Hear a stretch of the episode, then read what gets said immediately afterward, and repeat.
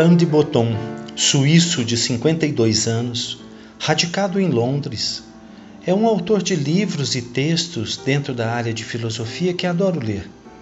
Suas provocações são incômodas e verdadeiras, mas ditas de forma bem coloquial, sem sotaques, preconceitos ou mesmo erudição. Há tempos, tem como meta aproximar a filosofia e a academia da população comum e consegue. Ele diz que para que saibamos que estamos evoluindo, há de se ter vergonha de muitas coisas que fizemos no ano anterior. Somente assim poderemos nos transformar. Numa publicação recente, ele diz: Nunca é tarde para aprender algumas coisas embaraçosamente básicas e óbvias sobre si mesmo. Eu sou Antônio Peçanha um jovem há mais tempo, com 63 anos de idade, graduado em Medicina e Filosofia, morando e trabalhando numa pequena cidade do nordeste do estado de São Paulo, Cajuru, com 26 mil habitantes e um único hospital local, uma Santa Casa centenária que me permite o exercício da medicina de forma simples e ética.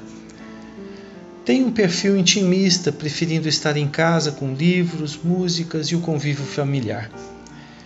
Tenho o privilégio de ter como companheira e cúmplice uma pessoa com iluminação de nascença, Gilena Luz. Temos duas filhas, Luísa, mineira de Belo Horizonte, e Laura, paulista, residente em São Paulo, onde conduzem suas vidas e profissões. Carregam com orgulho o sobrenome materno Luz, e que tanto combina com cada uma delas.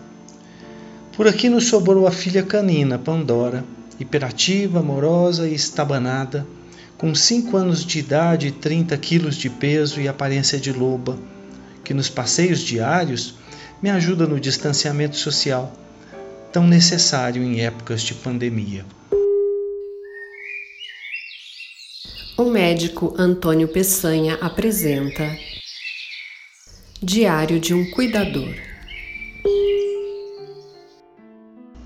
Sobre o sofrer, um texto que escrevi na quarta semana de janeiro de 2013. Há 11 semanas não retomo meu diário.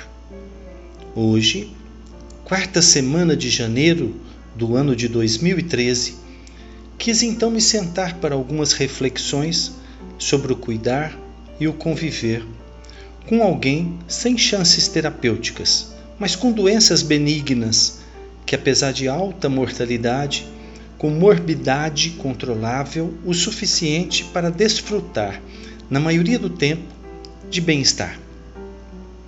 Este poderia ser muito mais ameno se no transcorrer do envelhecimento ele, meu paciente de 88 anos, meu pai, médico, tivesse tomado alguns cuidados de zelar por um conviver mais gentil humilde e grato a seus filhos. Não há como mudar o passado, tendo então que se enfrentar o presente da forma como que nos foi apresentado, o que absolutamente não é a mesma coisa de quando se programa e se investe naqueles quesitos. Então, venho aprendendo e muito, visto que já se vão 15 meses de uma proximidade quase que visceral embora compulsória. As últimas semanas têm sido de convívio mais ameno e tranquilo. Uma pela estabilidade clínica deste período, outra por uma decisão minha de aprender a sofrer. Incrível como faz toda a diferença para o cuidar a estabilidade emocional do cuidador. A impressão inicial é que eu me sentiria bem se ele estivesse bem. Mas a conclusão a que se chega é que ele está bem por eu estar calmo, gentil e prestativo. Quando digo do aprender a sofrer, foi a conclusão a que cheguei depois de tantos lamentos sobre principalmente a minha condição atual de privação de liberdade, temporária, mas sem prazo para soltura.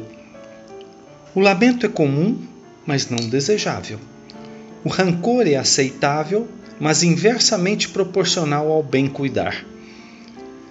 Sigo com imposições de rotinas já bem absorvidas, o que traz a todos nós que convivemos certa liberdade assistida, embora amena suficiente para tolerar o passar dos dias e com noites de sono reparador, o que faz toda a diferença para o dia que se sucede. E como tem sido difícil suceder dos dias, principalmente para mim, que costumo ter sonhos surreais, que são difíceis de serem contidos. Às vezes, tenho vontade de pedir ajuda a deuses e titãs para conseguir um similar à caixa de Pandora e então não perder de vista a esperança. Meu caro diário, eu sei que volto, mas agora sem a preocupação do quando.